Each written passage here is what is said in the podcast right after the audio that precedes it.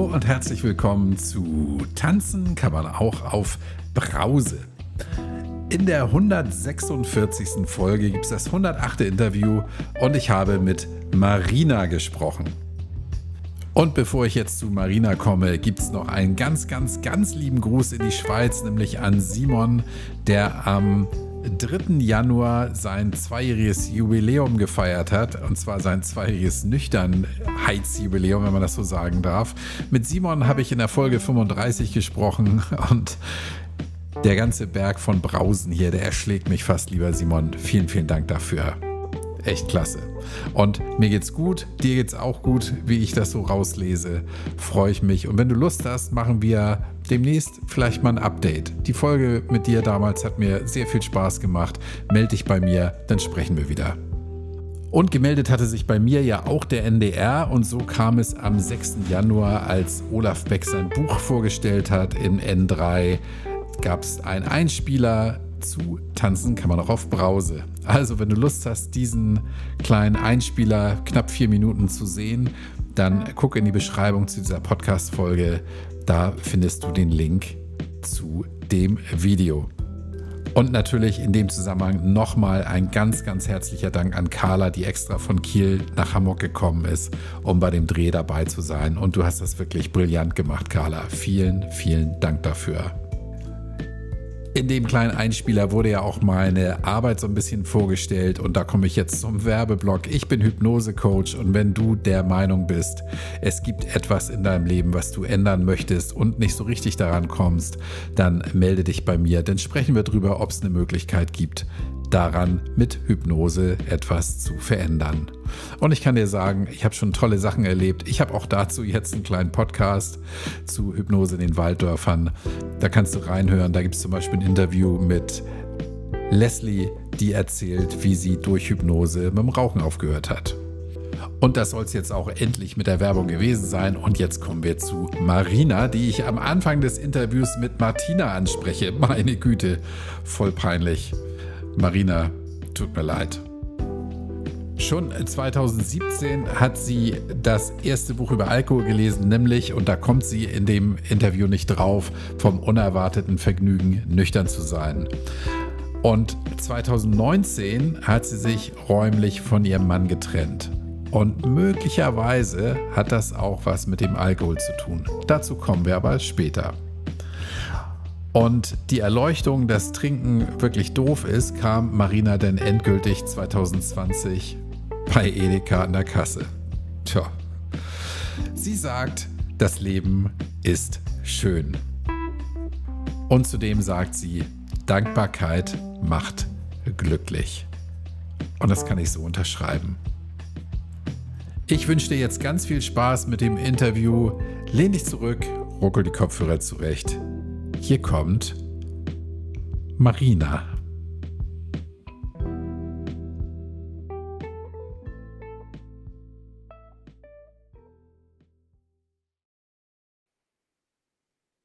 Hallo, liebe Martina. Hallo, lieber Kai. Ich sag ja, ich fange ja ähm. jedes Mal an, ich freue mich, dass wir uns persönlich kennenlernen. Ja, ich freue mich auch und ich freue mich auch, wenn wir, wenn du das Tee einfach weglässt, Marina. Wie der, Marina, Gassen, oh, genau, wie der oh. Gassenhauer oder Gassenhauer. Marina, Marina, Marina. Also ja. unsere Generation kennt das zumindest noch, das Lied. Werde ich nie wieder vergessen, sorry. Das tut mir leid. Kein Problem, überhaupt nicht schlimm. Wenn du bei mir einen Buchstaben weglassen würdest, dann wird es schon schwierig sein. Oder dann nur noch Stimmt, du hast ja nicht so viel davon.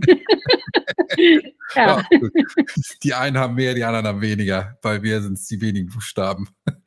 Ja. Marina, ich äh, freue mich, dass wir sprechen. Und ich habe dir eben schon gesagt, unter der Dusche, ich habe eben noch geduscht, äh, habe ich mir überlegt, ich möchte nicht über deinen Job sprechen, aber wir sprechen jetzt doch über deinen Job. Und damit fangen wir mal an, weil du dich, glaube ich, jetzt ganz neu orientiert hast beruflich, oder? Ja, richtig. Erzähl mal, was denn jetzt?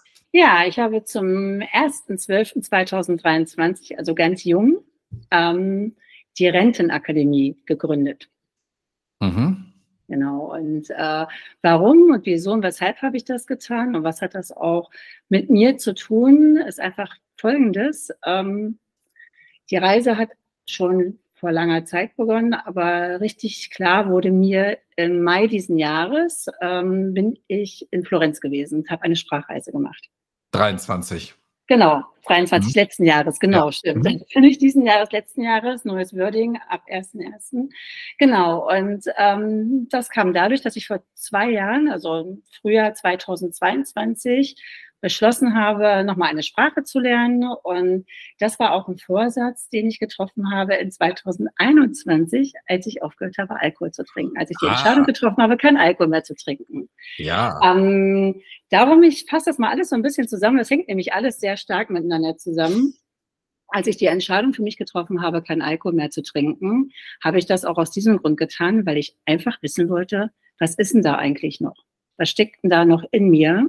Mhm. Und ich habe immer gespürt, dass da noch viel mehr drin ist, als ich zu dem Zeitpunkt ähm, ja, genutzt habe.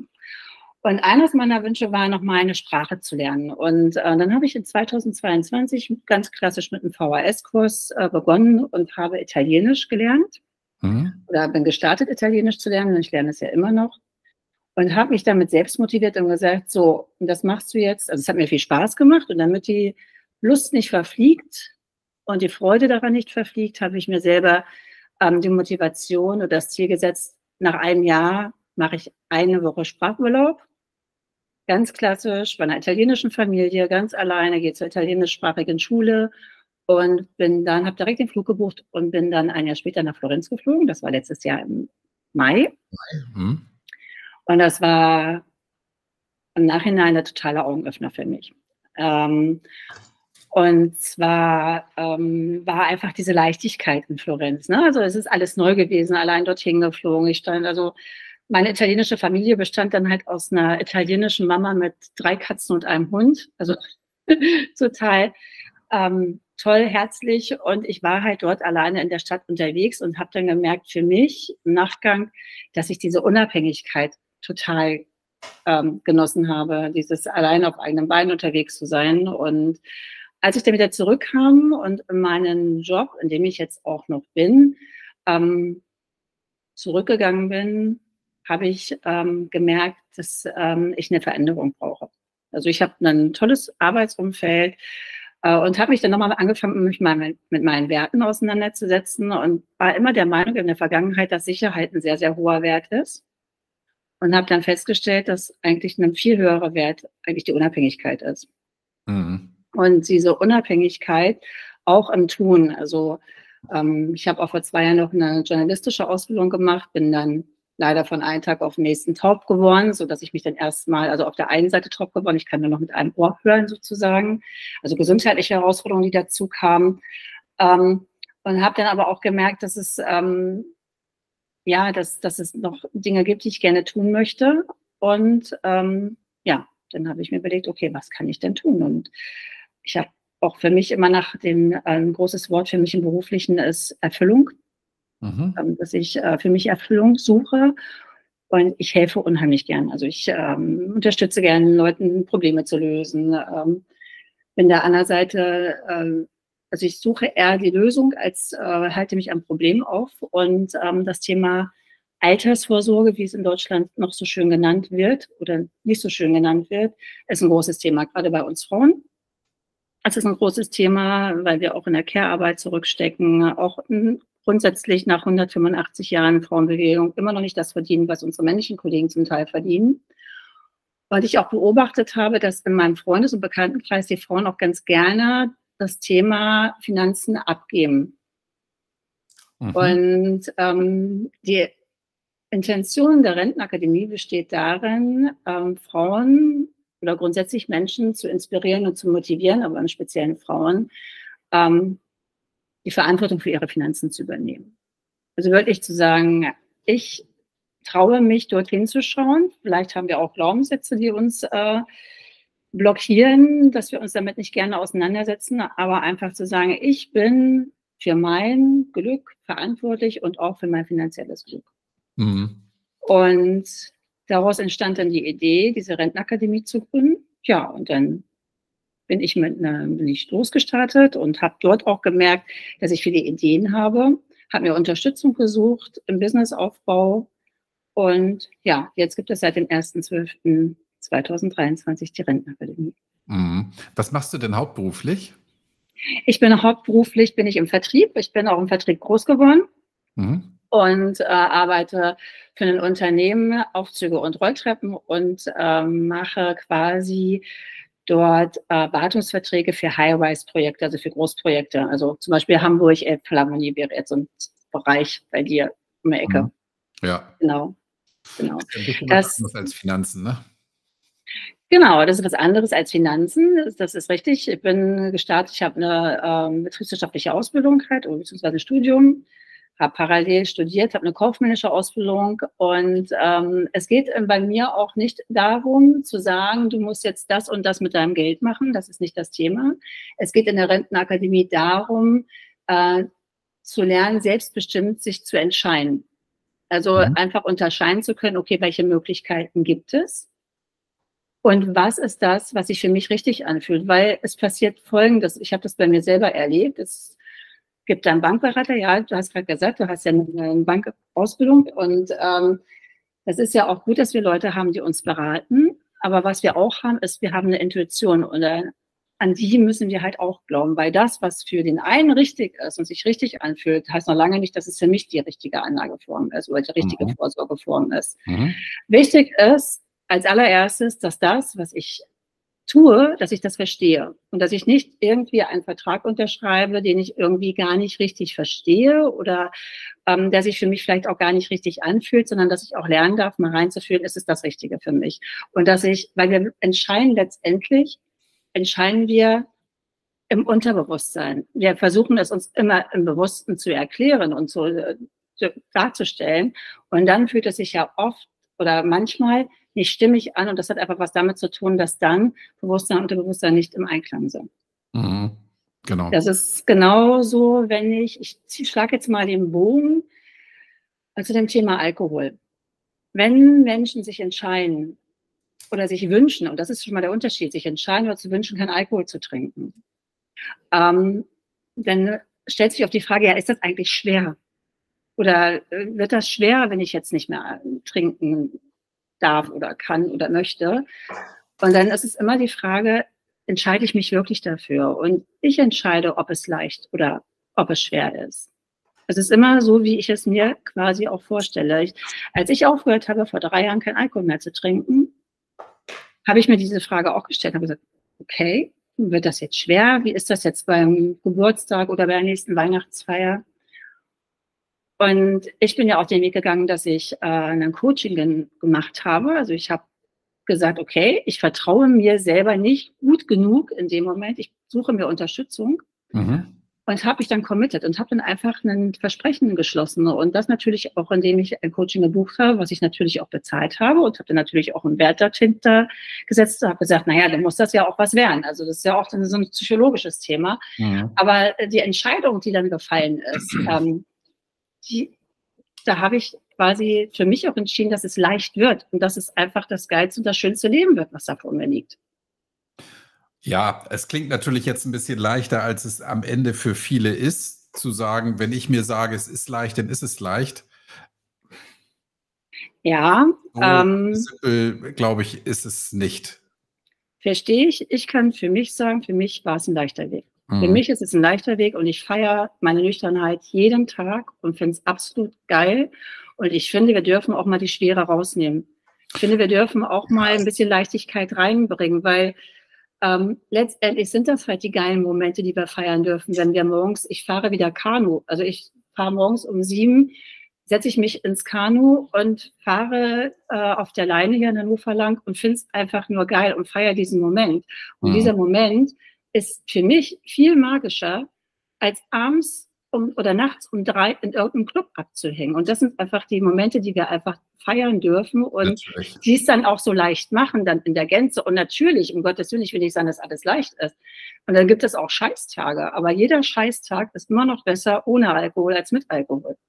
Bin ich voll bei dir, Marina. Ähm, angesetzt haben wir aber davor, ja, also bei der Entscheidung, nichts mehr zu trinken, ja. Ich sage, es ist nicht für jeden leicht zu sagen oder sich ins Unterbewusstsein reinzuzimmern, es wird leicht und dann ist es leicht. Ja, das mhm. ist, also, das kommt immer darauf an, glaube ich, von wo man kommt und wo man selbst im Leben steht, sich selber sieht.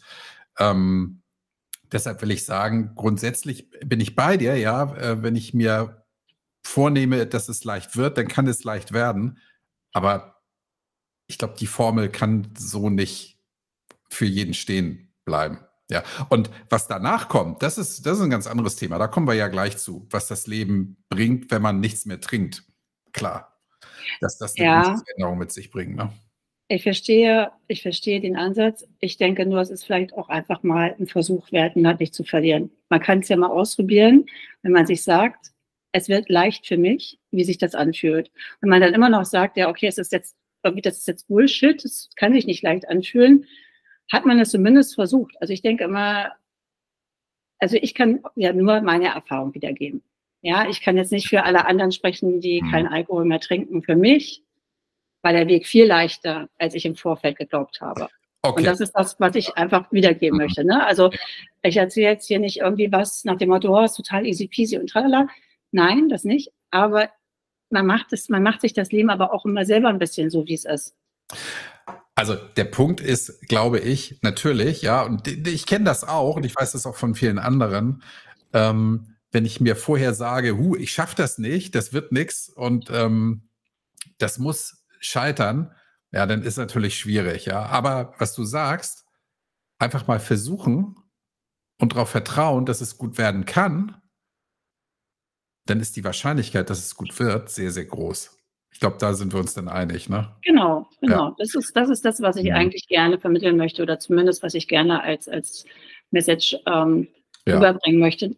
Dass, ähm, dass man einfach diesen Weg jeden Tag, jeden, jeden Tag einen Schritt nach dem anderen, ja, das und sich natürlich auch schon gerne mal hineinzufühlen, wie fühlt es sich dann auch an, wenn ich diesen Weg gegangen bin. Und wir gehen, wir gehen den Weg, Kai, das brauchen wir uns ja auch nicht vorzumachen, den Weg gehen wir ja jetzt auch jeden Tag, ja, und ähm, dann irgendwann, wenn man relativ sicher ist, ich glaube, wir sind auch beide von, vom Zeitpunkt her nicht weit auseinander. Also ich habe im März 2021, am 26. März 2021 ähm, hm. aufgehört, Alkohol zu trinken. Und es ist für mich mittlerweile total normal und total gängig, keinen Alkohol zu trinken. Und das ist einfach das, womit ich den Mut machen möchte. Das ist ja nicht die ersten Tage habe ich auch andauernd auf meine App geschaut und geguckt, oh, wieder ein Tag und wieder ein Tag und was macht das mit meinem Körper und mich über jeden kleinen Erfolg gefreut. Mhm. Irgendwann wurde es dann aber auch total normal und zum Alltag.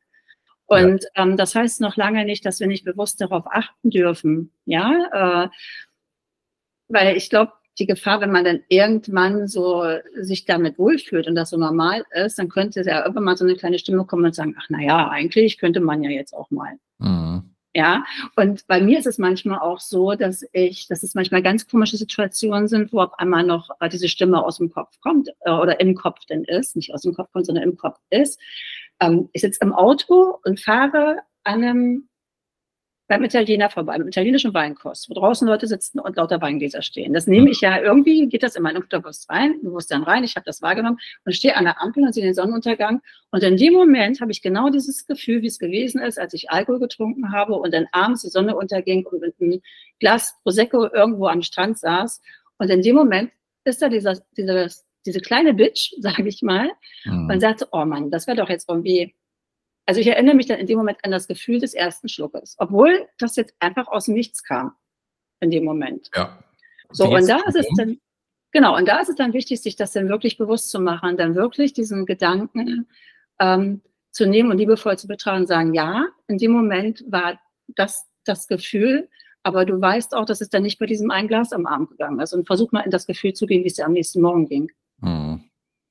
Ja, und das ist die Achtsamkeit. Und dann wirklich zu sagen, Marina, du bist nicht in der Lage, bei diesem einen Schluck zu bleiben. Und darum ist es gefährlich und darum nimmst du diesen ersten Schluck nicht.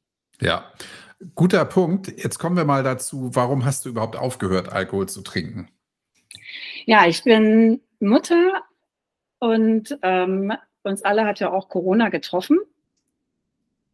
Und dann war die, die Herausforderung Homeoffice, Homeschooling, den ganzen Tag im Haus. Und ich habe dann gemerkt, ähm, ich habe auch die Jahre, also ich habe angefangen, ich bin im Osten, jetzt, äh, jetzt komme ich mal ein Stückchen ins Rückchen, tut mir leid, aber das gehört dazu. Ich hab, bin im Osten groß geworden, im Osten war der Umgang mit Alkohol doch auch sehr locker und laissez-faire. Und mit 14 ist man in die Kinderdisco und dann gab es die, die Schneecola, Cola mit Eierlikör und ähm, Alkohol gehörte immer mit dazu. Und, ähm, Cola mit Eierlikör? Ja, Schneecola nannte sich das, also die perversesten oh, Dinger, die man da getrunken hat. Oder das erste Mal betrunken mit, weiß ich nicht, 15 Kirschlikör, keine Ahnung. Auf jeden Fall sind das so Momente, an die, die doch auch in Erinnerung geblieben sind. Und Alkohol war ein steter Begleiter. Also, mhm. und ähm, ich merkte, mein, mein erster Freund, mit dem ich auch zusammengezogen bin, der trank gar keinen Alkohol. Mhm. Ähm, weil der Vater war Alkoholiker und, das, ähm, und ich war dann, wenn wir essen gegangen sind, habe halt immer getrunken. Es gehörte also meine Mutter hat auch immer Alkohol getrunken nach Feierabend und als ich dann angefangen habe mit meiner Ausbildung, war das total normal, dass ich am Freitag mir eine Flasche Wein holte und die abends. Also wir werden ja auch viel geprägt, was unser Alkoholkonsum mhm. später angeht. Und ähm, ich merkte aber auch relativ schon auch im jungen Alter, dass ich sehr, dass ich so auch so exzessivere äh, Momente hatte. Also Zeiten gab, da war dann Alkohol ständig. Ich war immer morgens auch die Letzte auf der Party. Ja, dann mhm. kamen die Geschichten dazu, die man unter Alkohol, die ich unter Alkoholeinfluss dann auch tat. Äh, nächsten Tag ständig dieses schlechte Gewissen, was hast du gesagt, was hast du getan, das war da richtig, das war, war das jetzt, äh, bist du jemand offen, also sich immer zu, ja, diese Scham, diese Scham, die einfach auch ständig dort Begleiter war. Ne, mhm. Dass ich einfach merkte, ich kann nicht, wenn ich sage, ich möchte jetzt nach Hause gehen, nach Hause gehen und aufhören zu trinken. Nein, ich habe bis, bis es nicht mehr ging, so ungefähr. So eine klassische Austrinkerin. So eine klassische Austrinkerin, ja, genau. Mhm. Also immer die Partynudel auch und immer ne, mittendrin und ähm, ja, aber. Dein Freund damals, mit dem du zusammen gewohnt hast, wenn der gar nichts getrunken hat und, und auch weiß, was Alkohol aus Menschen machen kann, ja, ähm, ja, schwierig. Deswegen sind wir ja auch nicht mehr zusammen. also, oh. Ja, aber es war, schwierig, es war schwierig. Ne? Also nicht wegen mhm. des Alkohols, aber es war, oder sicherlich vielleicht schon, weil ähm, dann äh, Situationen entstehen, die sonst vielleicht nicht entstanden wären. Mhm. Äh, das ist ja schon Potenzial da, äh, Vertrauensbruch oder äh, ich glaube, dass, dass der andere dann auch schon erschrocken ist darüber, was, was Alkohol aus dem Menschen halt auch machen kann letztendlich. Ja. Ne? Also mhm. dann ähm, diese sonst eher verständnisvolle, liebe Partnerin auf einmal äh, wütend wird und also es schlägt ja auch irgendwann, also bei mir ist es dann irgendwann auch so, dass ich angefangen habe zu diskutieren, andere Meinungen nicht äh, zugelassen habe und dann mhm. auch angefangen habe zu streiten und dann wirklich auch ja, Drama, Drama pur. Also wirklich, äh, wenn ich daran denke, was für Drama in meinem Leben abgelaufen sind und was da für Energie für verloren gegangen ist. Also Unnötiger ja. Kram, ne? Mhm. Unnötiger Kram. Aber das ist dann mhm. letztendlich auch die Reise, ne? Also jetzt im Nachhinein, jetzt heute sehe ich es halt als eine meiner Reise und das ist ein Teil von mir und ich nehme ihn halt auch an als Teil von mir. Mhm. Also ich gehe da jetzt eher liebevoll mit mir um und verständnisvoll. Das ist ja auch ein ganz großer Punkt ist, weil wenn man sich dann selbst verachtet, dann tut man sich ja auch Dinge an, die nicht gut sind. Das stimmt. Also du hast relativ früh angefangen zu genau. trinken. Ähm, ja. Ein Freund hat das eine Zeit lang ertragen. Wie lange habt ihr zusammen gewohnt? Aber wir waren sieben Jahre zusammen, also wir haben schon einen langen Leidensweg gehabt. Mhm. ähm, genau. Und dann habe ich eine Weile alleine gelebt und das war dann auch so, so ein Thema. Ja, also solange man ja noch mit dem Partner zusammen ist, ähm, hält man das ja auch so ein bisschen in Grenzen. Also habe ich zumindest bei mir betrachtet, dass mhm. wenn ich dann losgelöst war, dass ich dann halt auch schon mal mittags Prosecco mit einer Freundin in der Bar, also irgendwie im Café getrunken habe und dann ging das zu Hause weiter. Dann war die Flasche Prosecco halt im Kühlschrank. Ne? Also dieses, ich fand das Schlimmste immer, dass ich habe das nie verstanden, dass Leute nachmittags auf dem Geburtstag sind, ein Glas Prosecco trinken, nach Hause gehen und vielleicht einen Tee abends trinken. Mhm.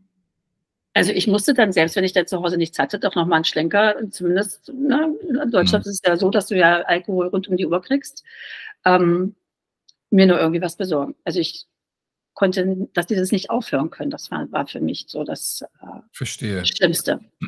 Wann hast du denn gemerkt, dass das ein Thema ist, was, über das du mal nachdenken sollst? Ja, es war immer wiederkehrend. Also es war der Impuls und der Gedanke war immer wieder da und wurde dann aber auch wieder recht schnell ähm, entschärft dadurch, dass es ja alle so machen. Ja, dass ich letztendlich, mhm. habe ich dann mal gedacht, Mensch, also eigentlich ist ja nicht so richtig und jetzt trinkst du mal eine Weile nichts und dann bist du irgendwo hin und ja, und dann, ach naja, und dann guckt man ja auch mal ganz gern sich mal die Geschichten an, wo es ja viel, viel schlimmer ist. Dann war dieses Thema gerade mit Jenny Elvers Elverzhagen, ne, so war dann so ein Punkt, ach mhm. komm, wenn die Prominenten dann auch so betrunken sind und dann, also ähm, man geht in den Vergleich und es gibt immer einen Schlimmer. Ja, es gibt immer einen Schlimmer. Davon mal ab. Wobei Jenny Elvers ja als die, ich habe das letzte Woche gerade nochmal gesehen, ähm, kurz reingeschaltet, diese, die ihr Auftritt da auf dem roten Sofa.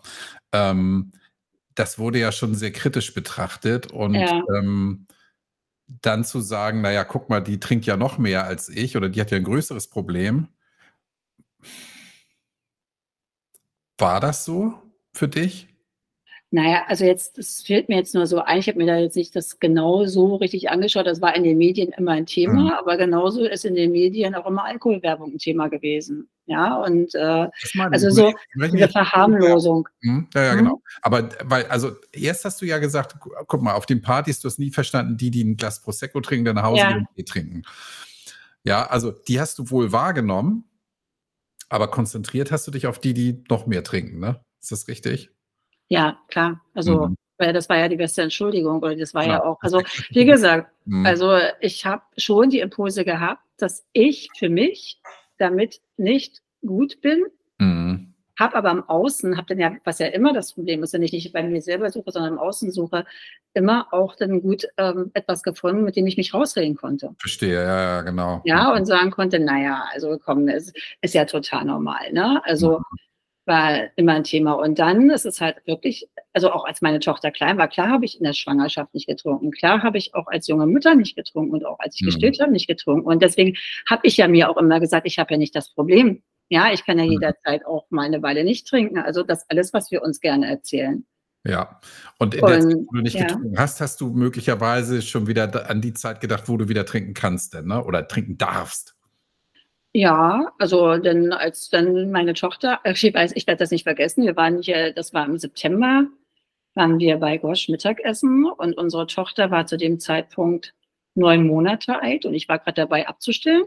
Mhm. Und gegenüber von Gosch ist ein DM hier. Und dann sagte ich zu meinem Mann, Mensch, jetzt geht doch da einfach so ein bisschen Grießbrei holen.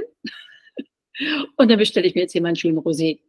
So. Mhm ne, um Punkt. Also das war so, ja, das war dann schon auch ähm, diese Freude darauf. Ne? Und auch, ähm, was dann aber dazu kam, war als Mutter, ähm, dass ich mich verabscheut habe, wenn ich getrunken habe. Also wenn ich jetzt nicht ein Glas Rosé getrunken habe, sondern es gab dann auch wieder diese Phasen. Also ich war eigentlich immer ein Mensch, der gut nicht trinken konnte, aber wenn ich dann in einer Phase war, in der ich getrunken habe, habe ich auch gerne mal, ähm, bin ich auch über die Stränge geschlagen. Mhm. Also solche Sachen, dass mein Mann und ich uns dann zum Beispiel abends auch mal gestritten haben und äh, unsere Tochter schlief und ich bin dann halt, habe mich angezogen, habe mich ins Taxi gesetzt und bin eine Stunde in irgendeinen Club tanzen gegangen. Mhm. Ja, und mein Mann, also ich wusste ja, mein Kind ist ja bei dem Vater, ja, aber es war nicht die beste Voraussetzung zu sagen, so heute Abend ich mit einer Freundin aus, also es war keine Vorbereitung da. Und das tut mir heute noch in meiner Seele leid, muss ich ganz ehrlich sagen, was ich damit meinem Kind auch angetan habe. Also es, ähm, sie ist dann auch nachts wach geworden und war natürlich dann irritiert, dass ich nicht zu Hause war. Und ich werde auch nicht vergessen, mein Mann hat sich natürlich dann auch dolle geärgert und äh, wir sagten dann, irgendwann war so eine Situation, die war Gott sei Dank nicht oft, es gab das zwei oder drei Mal, aber dann irgendwann nach so einer Nacht waren wir bei meiner, ich glaube, bei meiner Schwiegermutter nachmittags zum Kaffee eingeladen. Und unsere Tochter war vielleicht drei zwei, drei, so das Alter, wenn die Kinder so alles aufschnappen, was ihnen so mhm. erzählt wird und wiedergeben. Und sagte dann mitten in dieser Kaffeerunde auf einmal, Mama war gestern Söffen. Oha. Hm. Und ich in dem Moment erstmal so, haha, was das Kind erzählt, ne? und keiner hat das so richtig verstanden, war jetzt auch, aber das ist heute noch ein Thema, dass wir darüber sprechen. Ne? Mhm. Und da fing das dann schon an, dass es, weil das, das war dann auch dieser Prozess, dass ich dachte, nee, das passt nicht, das passt nicht zu dem, Bild, was ich von mir als Mutter habe. Hm. Da passt dieser Alkohol nicht rein. Hm? Wie alt ist deine Tochter jetzt? Jetzt ist sie 13. Ja. Im Übrigen hast du ja nicht nur deinem, deinem Kind was angetan, sondern deinem ja. Mann auch. Den wollen wir ja nicht vergessen. Ne? Ja, natürlich. Mein Mann, der hat auch vieles damit mit. Ich habe auch mir selber was damit angetan. Ja, ich habe ja. also jedem Einzelnen was damit angetan. Ne? Wenn, wenn, halt die Frau, wenn die Frau wutschnaubend oder irgendwie, ja, irgendwie äh, angetrunken sagt, ich gehe jetzt eine Stunde tanzen, das macht schon was, ne? Also. Ja, ja. Okay, aber ähm, es ist ja vorbei, zum Glück, ja. Genau. Ähm, das sind so Situationen gewesen, die damit hingeführt haben, genau. Und ähm, ja. ja gruselig, ne? Irgendwie. Ähm, Ganz. Und das ja. Erstaunliche ist ja, dass man solche Eigenschaften, wenn man der, dass der Mensch, wenn er betrunken ist, eine Eigenschaft an den Tag legt. Die einen werden sentimental, die anderen werden streitsüchtig. Ja, ich glaube, das legt man seinen Lebtag nicht ab im Suff. Also, wenn man mhm. das in jungen Jahren macht, dann macht man das auch in älteren Jahren. Ja. Und bei dir war eben diese, dieses Thema anscheinend, so wie du es beschreibst, dass du denn dich gestritten hast. Mhm. Ja. Und das, ah, das ist schon echt blöd. Das macht schon vieles schwierig, glaube ich. Auch nachher hast du dann dieses Thema mit dem Entschuldigen und was habe ich getan genau. und so weiter. Hm. Ah, hm. Ja, naja, das da, da war dir zu der Zeit auch schon klar, dass das irgendwie nicht, nicht gut ist, oder? Ja, ja, und da waren aber immer noch diese, da war halt aber auch immer noch dieses, ach naja, jetzt trinkst du mal eine Weile nicht. Mhm. Und damit beweist du dir ja quasi, dass du eigentlich kein Problem hast. Ja, das ja. ist ja auch so ein bisschen diese Beweislage.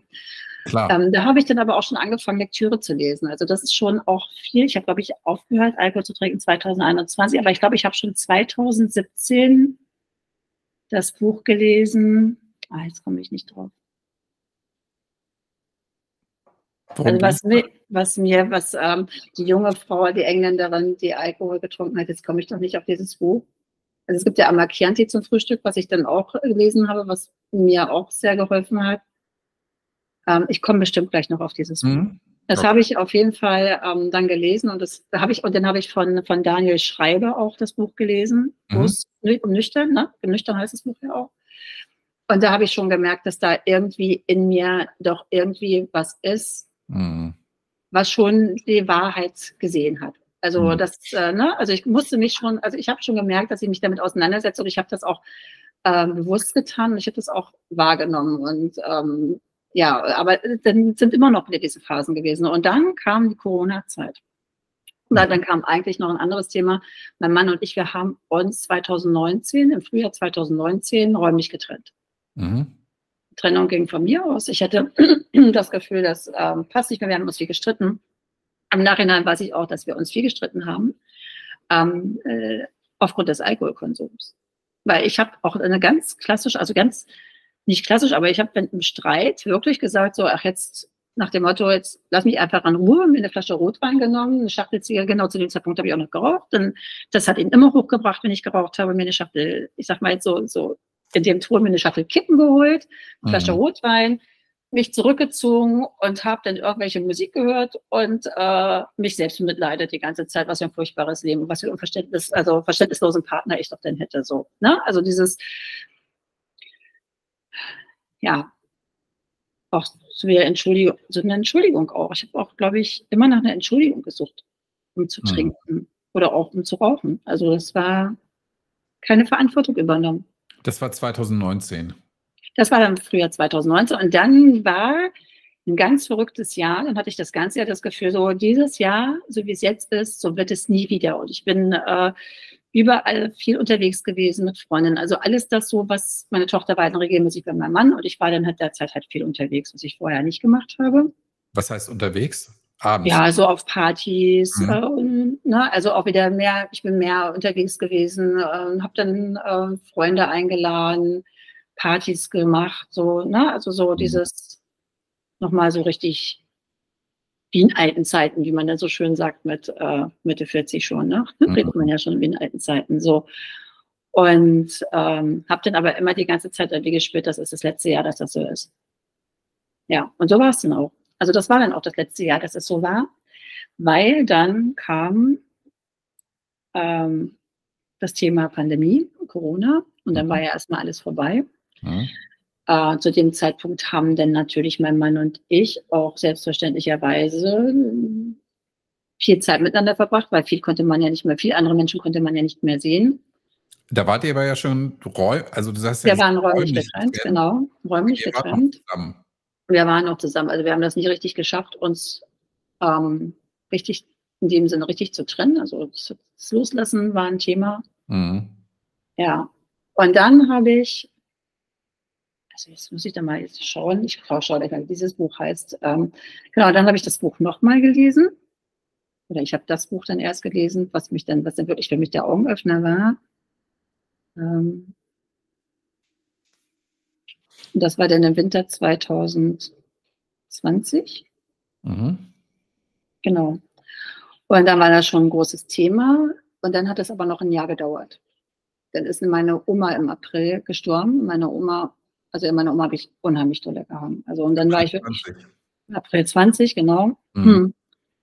Und ähm, ja, und da bin ich dann echt in so ein Loch gefallen, muss ich ehrlich sagen. Da war mhm. dann, da war es dann schon so, dass ähm, nachmittags, wenn meine Tochter zu meinem Mann äh, zum Übernachten gegangen ist, ich dann schon den Prosecco im Kühlschrank hatte und schon angefangen habe, den Prosecco auch aus dem Wasserglas zu trinken, ne, damit es keiner so richtig mitkriegt, dass da jetzt schon Prosecco drin ist und kein Wasser drin ist. Ne. Dass meine Tochter, wenn wir dann auch, wenn, als sie in der Schule war, aus der Schule kam, ich das Glas dann irgendwie auch weggestellt habe. Also das, da fing dann schon dieses, also da fing dann dieses heimliche Trinken an, mhm. was ich für mich immer vorher abgelehnt habe. Ne. Ich gedacht ja. habe, nee, also das habe ich gar nicht nötig und wenn ich das will, dann mache ich das. Und dann da habe ich schon gemerkt, das ist nicht richtig, was ich hier mache. Mhm.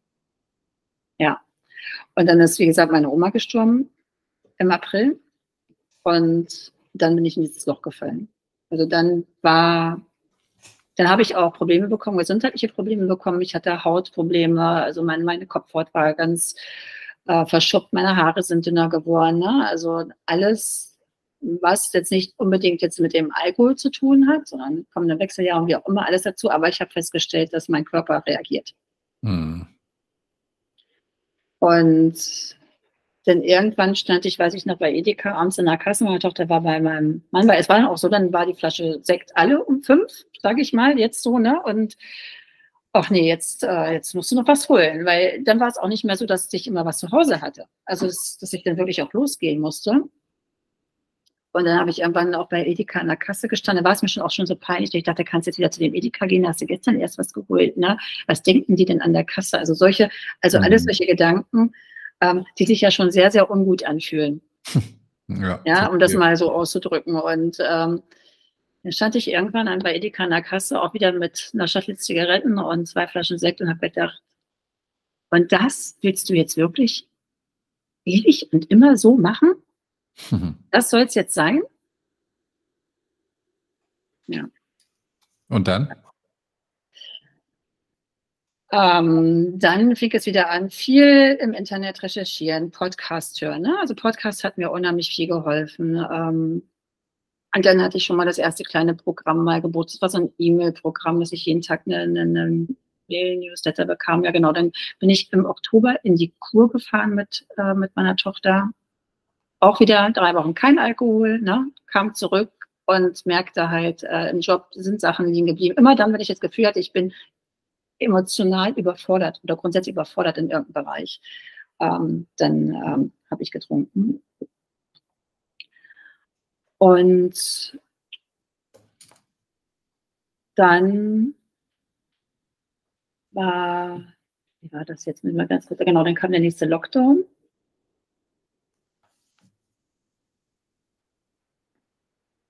Und dann kurz vor Weihnachten ich gesagt, so jetzt ist Schluss, ich höre jetzt auf. Überhaupt vor Weihnachten, gesagt, so das war's. Und dann äh, war auch Weihnachten, war auch alles gut bis Weihnachten. Am ersten Weihnachtsfeiertag sind wir dann bei meiner Schwiegermutter eingeladen gewesen und meine Schwägerin ist eine, kommt aus, ist Dominikanerin, kommt aus der Dominikanischen Republik und da ist halt immer Party. Naja, und wie das dann so war nach dem Mittagessen, ich dachte, ach komm, jetzt hast du schon wieder eine ganze Woche nicht getrunken. Eigentlich hast du gar kein Problem, kannst du auch trinken. Kannst auch das, genau, eine Woche. Kannst jetzt auch das mhm. Glas Prosecco trinken. Das ist alles gar kein Problem. Das war dann nachmittags. Und der Tag endete dann morgens um drei mit dem Rotwein auf dem Balkon. Mhm. Und dann bin ich den nächsten Tag aufgewacht und es war total ein schöner Wintertag, Wintersonne, also eigentlich so ein Tag, wo du draußen unterwegs bist und dich des Lebens freust. Jetzt, mhm. heute. So ist es heute, so war es damals nicht. Und ich dann dachte, nee, das, du kriegst es nicht hin, du schaffst es nicht. Du schaffst ja. es nicht zu sagen, du trinkst ein Glas. Also da, das war für mich der absolute Augenöffner. Das war für mich der Augenöffner zu sagen, so, jetzt ist Schluss, das, das kriegst du nicht hin, das kannst du dir noch so viel erzählen, das ist nicht deine Wahrheit, du kriegst es nicht hin. Und dann ging es noch zwei, drei Monate mit verschiedenen Podcasts und Büchern und ganz viel damit auseinandersetzen. Ähm, dann hatte ich im Februar 2021 noch eine Magenspiegelung. Ähm, weil ich eine Autoimmune Gastritis habe, also auch schon länger und dann auch das Thema Alkohol natürlich auch mit einer Rolle spielt. Also die Autoimmune Gastritis kommt nicht durch den Alkohol, aber der Alkohol ist natürlich absolut ungesund dabei. Und dann habe ich im März ne, mir ein Mentoring-Programm gebucht. Mhm. Dann habe ich gesagt, so, und das war's. Und dann am 26. März habe ich den letzten Tropfen Alkohol getrunken. Ja, bei wem hast du das Programm gebucht? Bei Vlada. Mhm. Bei der Gründerin der Gruppe. Ja, ich weiß. Ja. Und das hat dir, das ja. hat umgedreht sozusagen.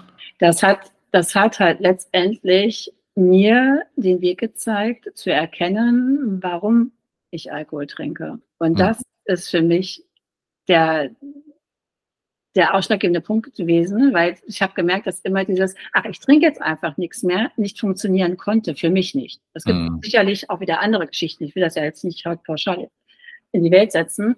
Für mich war total wichtig zu erkennen, warum trinke ich Alkohol? Ja. Was ist der Grund, warum ähm, beherrscht mich das? Was löst es in mir aus, wenn ich Alkohol trinke? Mhm. Und dann wirklich in dieses Thema einzusteigen, einfach auch meine, meine Geschichte nochmal aufzurollen und auch nochmal Punkte zu finden, ähm, wo ich wirklich für mich mehr sorgen durfte. Mhm. Und hast du denn für dich ähm, erkennen können, was der Grund war, warum du trinkst? Ja. Mhm. Ja, also bei mir ist einfach letztendlich die Geschichte gewesen, dass ich in der Kindheit schon sehr überfordert wurde, also sehr stark belastet wurde. Meine Mutter war alleinerziehend mit zwei Kindern.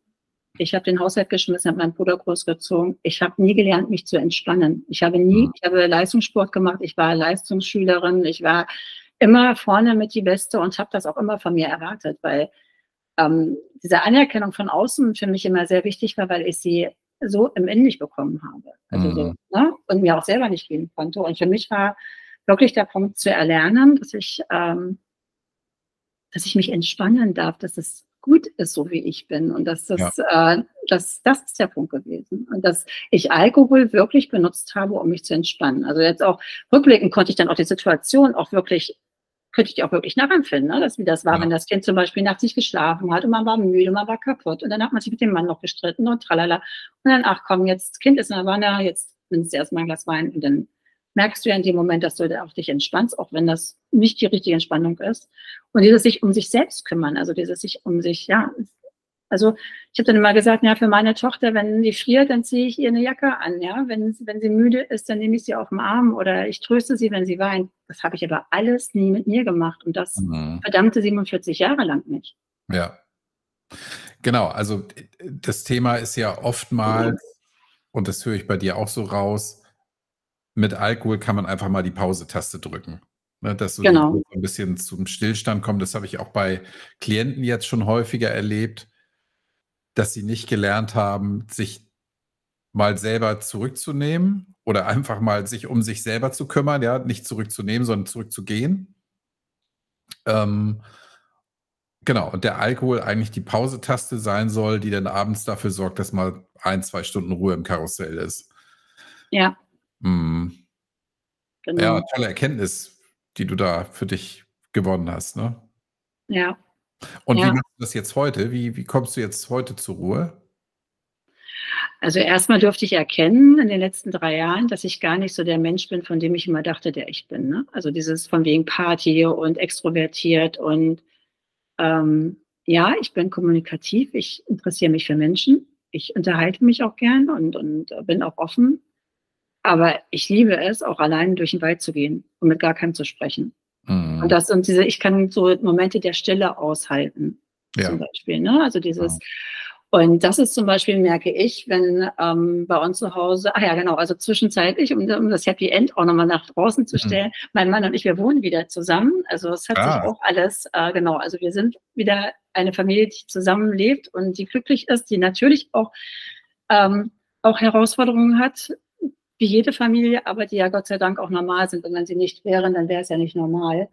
Aber wenn ich merke, dass mir das hier zum Beispiel gerade zu viel wird, ähm, dann ziehe ich meine Schuhe an und gehe in den Wald.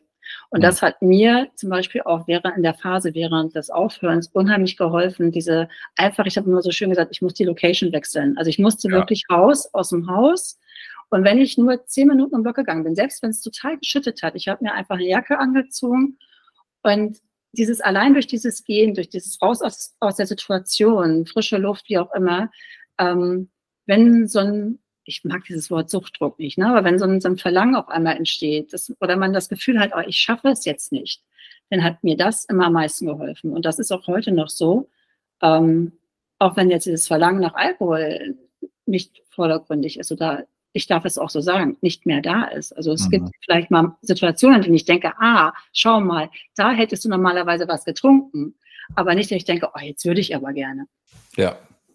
Ähm, und da ist es wirklich so dieses für mich rausgehen. Und ich merke auch jetzt, wenn ich gestresst werde, also man merkt das ja selber so, ne, so ein bisschen, man kriegt dieses, der Brustkorb, man wird hibbelig, ich merke, dass immer dann ich unzufrieden bin, rumpampe, ja, so mhm. sage ich, ja, räum mal deinen Kram weg. Ne? In dem Moment denke ich mir so, das, das will ich ja nicht sein, dass in dem Moment ähm, ich dann wirklich eine Entspannung brauche. Und die finde ich in der Natur. Also ich bin dann, habe dann angefangen wieder, äh, ich bin als Kind bin ich Rennsportkanu gefahren. Mhm. Ich habe nie in meinem Leben gedacht, ich wieder in so einem Rennsportkanu sitzen werde. Jetzt fahre ich wieder Rennsportkanu. Also all diese Dinge, die dann, die ich dann wieder sein durfte, weil während ich den Alkohol getrunken habe, hätte ich doch niemals einen VHS-Kurs angefangen. Ja, ich hätte mhm. ja abends äh, auf Alkohol verzichten müssen, ja. weil ich ja mich nicht mit dem Glas Wein davor gesetzt hätte. So oder so, was ich mir alles, was ich mir alles nicht gegeben habe, was ich gern gehabt hätte während der Zeit. Mhm. Ja, und diese Freude jetzt einfach zu sagen, ich darf das alles machen, worauf ich Bock habe, weil ich mir vertrauen kann, dass ich das hinbekomme. Und wenn ich merke, es macht mir keinen Spaß, dann kann ich es aber auch gut wieder ziehen lassen und nicht sagen, oh, jetzt hast du das nicht hinbekommen. Ja. Sondern das ist so das, was ich erkennen durfte, das Leben ist einfach eine Reise. Es ist ein Riesengeschenk, es ist eine Reise. Wir sind hier, um zu wachsen. Und das ist manchmal auch ein bisschen schwierig, ja. Aber am Ende des Tages ist es was total Schönes, was wir einfach genießen dürfen. Und mein Motto für 2024 ist, ich darf das schönste, beste und großartigste Leben leben. Schön. Das ist, und das ist halt auch letztendlich der Punkt, dass ich dann gesagt habe, ich gehe jetzt auch nochmal für mich mit fast 50 los und sage, ich gründe ein Unternehmen, um andere Menschen zu inspirieren, einfach auch ein großartiges Leben zu leben und, und äh, Themen für sich zu lösen. Mhm. Und ist denn dein Plan, das hauptberuflich zu machen eines Tages? Ja, mhm. ganz großes Ziel. Also auch bald. Und zur Vorsorge gehört natürlich auch die gesundheitliche Vorsorge und das Thema Alkohol, auf das ich jetzt nochmal wieder zurückkommen möchte. Ähm, wie hat denn deine Tochter das eigentlich erlebt, dass du jetzt keinen Alkohol mehr trinkst? Hat sie mitbekommen, dass du manchmal nicht so ansprechbar warst, wie du ansprechbar hättest sein wollen als Mutter? Hm, also sie hat das auf jeden Fall mitbekommen, dass ich keinen Alkohol trinke. Das ist auch ein Thema hier, weil mein Mann trinkt nach wie vor Alkohol. Hm. Mhm. Na, also es ist jetzt auch nicht so, dass jetzt hier gar kein Alkohol getrunken wird, aber es ist ganz klar äh, eine, eine, Beachtung, wie achtsam und sensibel man mit dem Thema umgehen muss. Mhm. Also meine Tochter hat, ähm, dass ich nicht ansprechbar war, so weit ist es Gott sei Dank nicht gekommen im Alltag. Also ich habe das dann schon für mich, ich habe immer gut funktioniert mit Alkohol. Das war ja das Thema. Ich habe ja immer gut funktioniert. Also ist ja nicht jetzt so, dass ich irgendwie jetzt, äh, dass ich aus der Schule kam und ich nicht ansprechbar war. So eine Situation haben wir Gott sei Dank nicht erleben müssen. Mhm. Ähm, sie hat aber schon Situationen erlebt, dass wenn wir im Urlaub waren, gab es immer so eine Situation, ähm, dass ich da dann halt auch betrunken war. Das ist mir heute noch unangenehm, dass meine Tochter das mitbekommen wow. hat. Die lacht auch heute noch, heute, heute wird darüber gelacht. Das nach dem Motto, ja, Mama hat dann gesagt, wir müssen den Floffer packen und nicht den Koffer packen, ja. Mhm. Ähm, sie lacht darüber, mir versetzt es immer einen wahnsinnigen Stich ins Herz. Verstehe ich, ja. Puh. Ja, ähm, das sind aber Gott sei Dank Situationen gewesen, die wir maximal an einer Hand abzählen können. Also der, mhm. der größte Teil, den meine, meine Tochter von mir mitbekommen hat, ist schon, dass ich halt eine, eine äh, Frau bin, die funktioniert hat, aber sie weiß auch jetzt, dass für mich äh, das Thema Alkohol ein Thema ist, mit dem ich sehr sensibel umgehe. Mhm. Also auch bei anderen. Auch das, also sie nimmt es auch wahr, wenn sie woanders eingeladen wird und dort zum Abendessen Alkohol getrunken wird, weil das gibt es bei uns zum Beispiel nicht. Mhm. Hast du mit ihr da mal konkret drüber gesprochen, über das Thema? Ja. Ja. Weil gerade jetzt, sie kommt jetzt, also sie ist jetzt in der Pubertät, sie ist 13, ja, mhm. es kommen jetzt die ersten Sachen, die gucken sich ja auch sämtliche Sachen halt auch an, ihr wisst es selber, die haben TikTok, die haben alles Mögliche und das sind auch alles Medien, wo auch Alkohol gezeigt wird Klar, oder sich darüber genau. lustig gemacht wird, wie auch immer. Es ist ja auch, das ist ja genau das Thema für unsere Kinder. Die wachsen ja auch in einer Gesellschaft auf. In Deutschland ist Alkohol absolut präsent, immer noch, mhm. leider. Ähm, und sie weiß auch, wie ich auf dieses Thema abgehen kann. Ja, also dass, äh, dass das äh, hier schon auch mal ein Thema sein kann. Ich sage, also das, das geht jetzt zum Beispiel mal gar nicht. Ne? Oder das, ja. äh, mein Mann hat einen Vereinssport, der, der wird dann auch mal Bier im Nachhinein getrunken. Ne? Aber sie weiß schon, dass ich das sehr kritisch betrachte. Also ich, ich bin jetzt auch nicht jemand, der sagt, ich darf keinen Alkohol trinken, um Gottes Willen. Also das äh, möchte ich mir nicht anmaßen. Das entscheidet jeder für sich. Mhm. Ich kann nur sagen, für mich ist es nicht das Richtige und ich kann jeden nur sensibilisieren, damit achtsam umzugehen. Ja. Die Entscheidungen treff, treffen immer andere. Und ich bin nicht die Frau, die jetzt zu ihrem Mann sagt, du darfst ja nichts mehr trinken, weil ich nichts mehr trinke. Ich sage aber auch, ähm, du, ich habe damit ein Problem, ich bitte dich, es nicht zu tun. Mhm. Und wenn du es tun willst, dann mach es bitte woanders, aber nicht hier. Ja. Gut, Weil Tochter das mein Zuhause ist. Sagen, kein Alkohol, ne? Bitte? Deiner Tochter kannst du natürlich schon noch sagen, kein Alkohol. Ja, also meiner Tochter, also ich glaube, ähm, die hat das wirklich jetzt auch so mitbekommen, dass sie weiß, dass das ein Thema ist, mit dem sie so, sorgsam umgehen darf. Mhm. Ja, also ja. ich werde sicherlich nie sagen können zu ihr, du darfst niemals was probieren. Mhm. Ja, ähm, das, das kann ich irgendwann auch nicht mehr beeinflussen. Die haben irgendwann ihre Freunde und sind unterwegs und dann werden die irgendwo sein. Und, dann, und ich möchte auch nicht, dass sie in Angst und Schrecken verfällt. Also das ist ja auch nochmal das andere. Ich möchte jetzt auch nicht, dass sie sagt, oh Gott, oh Gott, oh Gott, wenn ich jetzt Alkohol trinke, dann werde ich krank und dann passiert dies und jenes. Nein, ich möchte einfach, dass sie ihren gesunden Menschenverstand benutzt. Hm.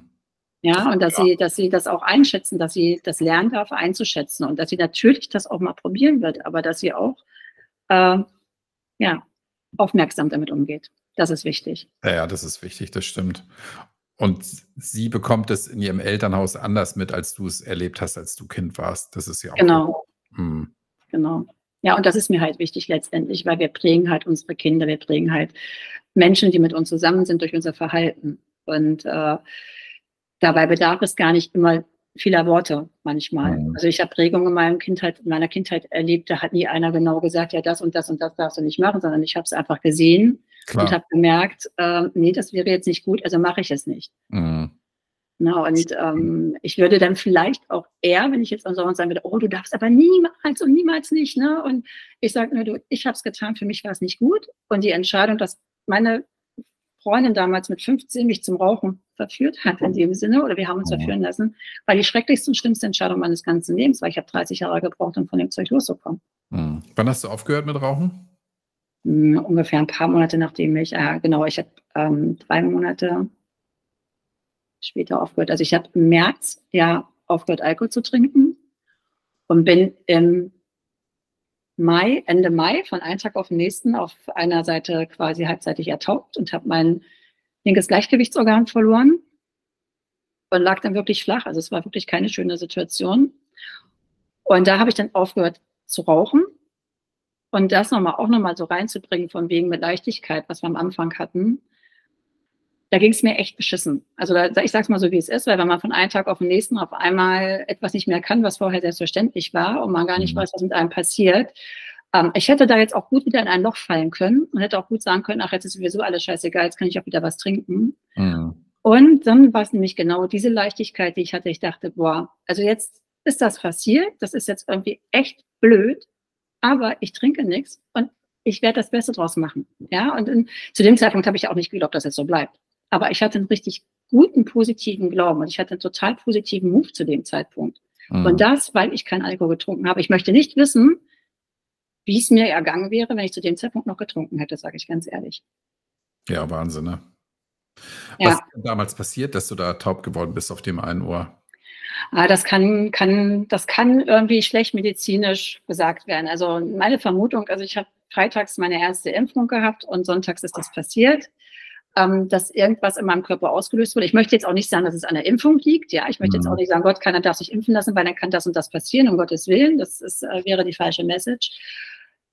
Irgendwie, vielleicht aufgrund meiner Autoimmunkrankheit, wie auch immer, hat da in meinem Körper, ist da irgendetwas passiert. Mhm dass es auf die Nerven geschlagen ist. Letztendlich. Und das ist irreparabel. Ja, also es ist hm. so, dass ich auf dem linken Ohr halt komplett taub bin. Also da ist gar nichts mehr. Es ist halt 0% mhm. Hörleistung. Wow. Ja. Aber auch da, also dadurch habe ich jetzt Dinge erfahren und Dinge gemacht, die ich vielleicht sonst nicht gemacht hätte. Also gesundheitlich mich beruflich nochmal neu zu orientieren, Dinge zu machen, weiß ich nicht. Also etwas spirituell denke ich, dass äh, so gesagt irgendwie alles passiert immer für uns. Und äh, manchmal sieht man erst später, was man aus der Situation ziehen darf. Mhm. Und man hat immer, und das ist vielleicht immer ein ganz wichtiger Punkt oder für mich ein ganz wichtiger Punkt gewesen, ich habe immer die Wahl. Ich habe das, was mir passiert, das passiert mir. Ja, das, das kann ich nicht, das kann ich nicht beeinflussen oft. Aber ich habe immer, immer die Wahl. Und das ist kein Kalenderspruch. Ähm, das habe ich jetzt am eigenen Leib erfahren, jetzt auch durch diese Taubheit. Es ist immer die Entscheidung, wie gehe ich damit um. Ja. Ja, gehe ich damit so um, wenn ich sage, dass ich mich bedauere und sage, das ist total scheiße und kacke und das kann ich dies und das und jenes nicht? Oder gehe ich damit so um und sage, gibt Besseres, aber ich kann dafür jetzt andere Dinge machen. Also als ich dann wieder zum Beispiel Kanu gefahren bin, da, ne, trainierst du ja auch das Gleichgewichtsorgan. Konnte ja. ich mir zu dem Zeitpunkt gar nicht vorstellen. Ich konnte mir zu dem Zeitpunkt ja noch nicht mal vorstellen, wieder Fahrrad zu fahren. Es geht alles wieder. Und heute freue ich mich über die Dinge, dass ich sie wieder tun kann. Okay. Ja, spannend. Ja, und diese Freude, muss ich dann, das ist dann wieder so eine Kettenreaktion, diese Freude löst ja auch wieder was in mir aus, was mhm. mich dazu motiviert, wieder andere Dinge zu tun. Ja. Ja, also es hängt immer alles irgendwie miteinander zusammen und das äh, darum, also Gesundheit ist nicht nur Gesundheit, Finanzen sind nicht nur Finanzen, Zukunft ist nicht nur Zukunft, sondern es hängt immer alles im Großen und Ganzen zusammen. Das stimmt. Ja, ja, das muss irgendwie mehr oder weniger im Gleichgewicht sein, ne? Ja. Um, um zu funktionieren oder damit, damit das Leben irgendwie vernünftig laufen kann, ja. Gut. Ja. Toll. Genau. Also war es eine gute Entscheidung für dich, keinen Alkohol mehr zu trinken? Das war das allergrößte Geschenk, was ich mir in meinem Leben selber machen durfte. Hm. Weil ich wäre heute nicht dort, wo ich jetzt bin. Und wenn ich mir jetzt Rückblick betrachte, auch wenn das vielleicht so für manche nur Kleinigkeiten sind, aber ich habe eine Sprache gelernt, ich bin alleine äh, ins Ausland geflogen und habe eine Sprachschule besucht. Ich fahre wieder Kanu. Ich habe auch wieder da gemerkt, da läuft man sein ganzes Leben lang irgendwelchen Hypes hinterher und dann landet man wieder da bei dem, was man in der Kindheit am liebsten gemacht hat. Mhm. Vielleicht auch nochmal so ein kleiner Tipp, ne? Wir rennen dann immer in den nächsten, Yoga ist toll, ja, um Gottes Willen, aber ich habe immer die Erfüllung im Yoga gesucht, ja, ich habe sie wieder auf dem Wasser gefunden, ja, und da hatte ich sie schon als Kind. Und ähm, ja, und das sind alles Dinge, das ist für mich alles ein Geschenk, dass ich das wieder machen durfte. Und wenn ich mir überlege, was in den letzten drei Jahren in meinem Leben passiert ist, das ist bis auf die Geburt meiner Tochter die ganzen zehn Jahre davor nicht passiert, nicht mehr ansatzweise so viel, so viel Wachstum, so viel Weiterentwicklung, so viel Freude auch, ne? Und ähm, auch diese Dankbarkeit, dieses zu spüren, dieses auch wirklich zu spüren, dass das Leben einfach geil ist und schön ist. Und ja, es gibt auch blöde Tage, aber heute weiß ich, dass der nächste Tag wieder gut ist, weil es immer eine Welle ist. Ja. Und als ich Alkohol getrunken habe, fand ich den blöden Tag immer blöd und er war immer eine Einladung zum Trinken und dann war der nächste Tag wieder blöd, dann hatte ich nämlich einen Kater. Mhm. Und ein schlechtes Gewissen. Und zum, vielleicht, wenn es ganz schlimm gelaufen ist, auch noch Scham und muss mich noch woanders entschuldigen. Mhm. Ja. Und heute habe ich einen schlechten Tag und weiß, der nächste Tag ist gut und ich brauche mich nicht zu entschuldigen und brauche kein Schamgefühl zu haben. Und ich kann morgens die Schuhe anziehen, rausgehen, laufen gehen. Das ist ein guter Punkt. Ähm, wenn du einen schlechten Tag hast, und nüchtern bist, weißt du, dass der nächste Tag wieder gut werden kann. Genau. Und nicht erahnst, dass das genauso scheiße wird wie der aktuelle oder der vorherige Tag. Ne? Das stimmt. Das oder noch schlimmer. Ja, oder, oder, oder, du fängst wieder bei Null an, ja? Du fängst genau. dann, du hast dann zwar einen Nachmittag und ich weiß, dass das schwer ist. Und ich weiß auch, dass ein Verlangen wirklich echt richtig böse sein kann. Mhm. Und deswegen wirklich, ähm, dass man sich dann wirklich den Gefallen tut und absolute Priorität bist in dem Moment du. Mhm. Nichts anderes, ja. Lass alles fallen. Scheiß, das sagt sich jetzt einfach, aber und lass dir auch was einfallen. Und jetzt nicht eine Einladung zum Krankmelden, ja, aber in dem Moment bist du Priorität. Und wenn es dir gerade mhm. nicht gut geht, dann bist du auch zum Teil krank. Und dann nimm dir die Zeit für dich und, und ja. äh, tu dir Gutes. Und bitte deine Familie darum um Verständnis. Und hol die anderen ab und sag, es geht mir gerade nicht gut, ich muss mich gerade ganz viel um mich kümmern und mach das wirklich, weil das Stelle an oberster Stelle die Nüchternheit und dann dein Wohlbefinden. Ja. Weil du musst, du bist derjenige, der es letztendlich tut. Ja. Das tut kein anderer für dich. Das stimmt, muss man schon selber machen. Ja. Ja. Und darum darfst du dir die Kraft auch nehmen und darum darfst du dir auch die Zeit nehmen. Das finde ich halt so wichtig. Ja. Ich habe auch mal, ja. hm, Erzähl. Ich habe als Mutter, ich habe als Mutter halt auch mal dieses, dieses, dieses Aufopferungsdenken gehabt. Ja, erst meine Familie und erst die Kinder und hier und da. Ja, wenn es mir nicht gut geht, ja, wie soll ich dann da bitte schon für jemand anderes gut sorgen können? Das ist genau der Punkt, ja. Stimmt. Darf ich das, was du eben gesagt hast, als deinen Tipp an deine Hörerinnen und Hörer nehmen? Oder hast du noch einen anderen Tipp an deine Hörerinnen und Hörer? Den, den du gerade gesagt hast. Nee, den also, du gesagt hast, nicht ich. Nein, genau, also den ich gesagt habe. Ja, ja also mein Tipp ist wirklich, ähm, die Priorität bei sich selber hinzulegen und doch auch, sie ist als Reise. Ja, es ist halt nicht so verbissen. Also sieh das Ziel, denk dich rein, wie es sein wird, wie es sich anfühlen wird, wenn du dein nüchternes Leben hast und was alles da auf dich wartet. Und diese Vision, die tragt tief in deinem Herzen auch an so einem Tag, wenn er echt kacke ist. Mhm. Ja, sehr schön. Weil umso mehr du das dir in dein Herz einpflanzt, umso schneller wird es halt auch für dich geschehen. Und das, ähm, da glaube ich ganz fest dran. Mhm. Es ist für uns immer gesorgt. Wir müssen nur losgehen. Sehr gut. Wen möchtest du denn noch grüßen, liebe Marina? ich grüße alle, die sich auf den Weg machen, ihr bestes, schönstes und großartigstes Leben zu leben.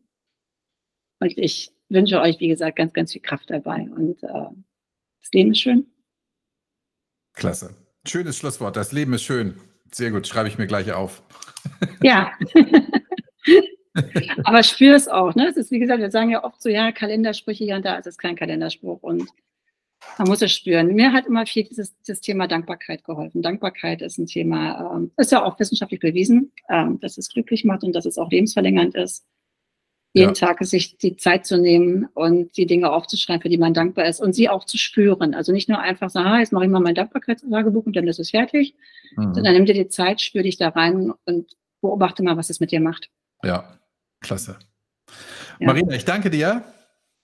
Ich danke dir, lieber Kai. Ich danke dir auch für deine Arbeit. Ich finde das richtig toll, dass du das machst. Und wir haben damals Podcasts, die haben mich durch die erste Zeit getragen. Ich habe die immer gehört. Beim Putzen, mhm beim Saubermachen, beim äh, Putzen sauber machen, also beim Putzen, mhm. beim Laufen, beim Spazierengehen. Ähm, mich haben diese Geschichten immer sehr inspiriert und sehr viel Mut gemacht, weil wenn ich es geschafft habe, dann schafft es auch jeder andere. Auch du da draußen. Ja, das äh, glaube ich, das, das war auch immer meine Motivation, dass ich denke, ey, wenn das andere schaffen, warum soll ich das nicht schaffen? Ja, das ist. Genau. Ja, ähm, das ist super, dass du das tust und ähm, diese Arbeit ist so wertvoll. Vielen, vielen Dank. Dankeschön. Also, alles Gute für dich, äh, auch für deinen beruflichen Weg natürlich. Ähm, Dankeschön. Ich bin gespannt. Ich behalte es im Auge. Bis bald. ja, mach das. Tschüss. Bis bald. Danke dir. Ciao.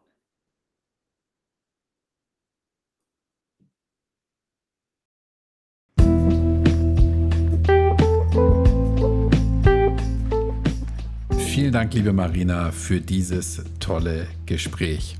Wenn du mehr über Marinas Arbeit erfahren möchtest, dann kannst du das unter www.rentenakademie.com.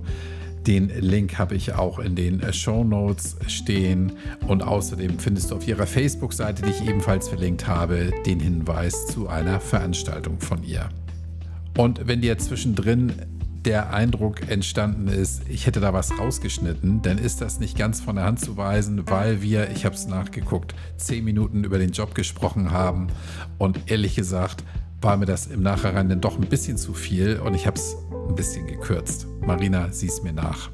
Aber jetzt haben ja alle Leute deinen Link, können auf deine Seite und nochmal ganz genau nachlesen, was du machst und Kontakt zu dir aufnehmen. Ein ganz besonderer Gruß, den ich im Intro vergessen habe, geht an Torge vom NDR. Torge hat den Kontakt zu mir aufgenommen, ist mit seiner Truppe hier zu mir nach Hause gekommen und hat hier die, den Beitrag aufgenommen, hat ihn nachher geschnitten, eingesprochen und so weiter. Und ich finde, Torge Ich habe ja überhaupt gar keine Erfahrung mit Fernsehen, aber wenn ich mir vorstelle, ich wäre häufiger im Fernsehen, dann würde ich mich freuen, immer so jemanden wie dich an der Seite zu haben. Und natürlich auch die beiden anderen Jungs, die dabei waren. Herzliche Grüße auch an die beiden. Was hier in der kommenden Woche geschieht, kann ich noch nicht genau sagen. Ein Interview ist angepeilt, aber wie immer ist hier alles auf den letzten Drücker. Ich habe leider keine großen, keinen großen Pool an Gesprächspartnern. Wenn jemand von den neuen Hörerinnen oder Hörern Lust hat, mit mir zu sprechen, dann melde dich bei mir. Ich beiße nicht. Versprochen. Und für diese Woche war es das jetzt. Freu dich auf das nächste Interview, auf die nächste Folge. Und da fällt mir gerade ein, ich habe ja noch deine Story offen. Und zwar eine sehr lange deine Story Story.